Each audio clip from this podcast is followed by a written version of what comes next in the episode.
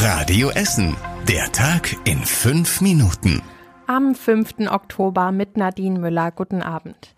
Die größte Messe für Gesellschaftsspiele hat heute bei uns in Rüttenscheid angefangen. Zu Spiel werden bis Sonntag etwa 200.000 Besucher erwartet. Die Radio Essen Stadtreporter. Kostas Mitzalis war heute in den vollen Messehallen. Durch die Messe schlendern und ganz in Ruhe gucken, das geht nicht. Es ist einfach zu voll. Dazu kommen noch die Besucher mit den fetten Rucksäcken und mit den Reisekoffern. Die nehmen ganz besonders viel Platz weg. Denn es gibt hier Rabatte auf der Messe und da machen viele ihre Koffer voll mit bunten Spielekartons. Alex hat heute ordentlich zugelangt. Also der Koffer ist tatsächlich randvoll, ja. Was hast du bisher ausgegeben? Es müssten jetzt 530 sein. Die Spiel feiert in diesem Jahr ihr 40. Jubiläum. Tageskarten kosten 22 Euro. Ein Fall, der auch ein Drehbuch für einen Kinofilm sein könnte. Ein ehemaliger Fußballprofi des FC Schalke 04 sitzt im Gefängnis, weil er seinen Tod vorgetäuscht und die Lebensversicherung abkassiert hat. Er wurde vor einem Monat in Frankreich von der Polizei geschnappt. Das hat uns ein Sprecher der Essener Staatsanwaltschaft bestätigt. Christian Flug aus den Radio Essen Nachrichten rollt die ganze Geschichte auf. Der Ex-Fußballer wurde vom Essener Landgericht bereits verurteilt, weil er seinen Tod im Kongo simuliert hat. Jetzt wurde er in Frankreich festgenommen und sitzt mittlerweile in Deutschland im Gefängnis. Das hat die Essener Staatsanwaltschaft auf Radio Essen Nachfrage bestätigt. Seine vermeintliche Witwe kassierte damals 1,2 Millionen Euro von der Lebensversicherung. Danach tauchte er aber in der deutschen Botschaft im Kongo auf und behauptete, entführt und im Urwald ausgesetzt worden zu sein. Das Gericht glaubte die Story nicht und verurteilte ihn zu drei Jahren und zehn Monaten Haft. Heute Morgen gab es auf einer Bahnstrecke der Ruhrbahn große Probleme. In Borbeck ist nämlich eine Straßenbahn entgleist. Die Bahn der Linie 101 ist am Philippusstift aus den Gleisen gesprungen. Die Feuerwehr Essen und Techniker der Ruhrbahn haben gemeinsam versucht, das Problem zu lösen.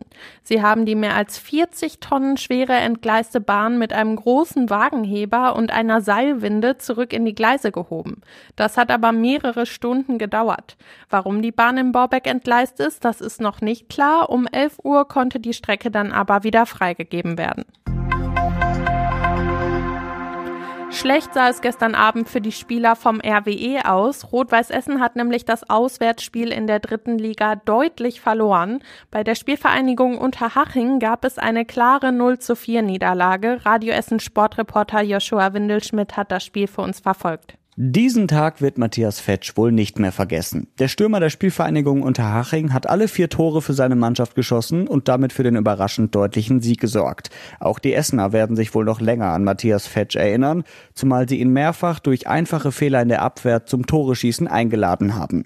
Für RWE war es nach dem Sieg gegen Spitzenreiter Dresden ein Rückschlag, aber schon am Samstag kann es Rot-Weiß wieder besser machen, dann steht das Heimspiel gegen den SC Verl an. Anstoß an der Hafenstraße ist um 14 Uhr und Radio Essen berichtet live.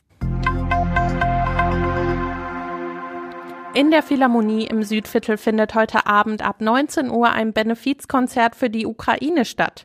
Mit dabei sind auch Musiker aus der Ukraine. Die Philharmoniker spielen zum Beispiel Musik von Beethoven. Die Eintrittsgelder gehen zur Hälfte an eine zerstörte ukrainische Musikschule, die andere Hälfte soll an Essens Partnerstadt Rivne im Nordwesten der Ukraine gehen.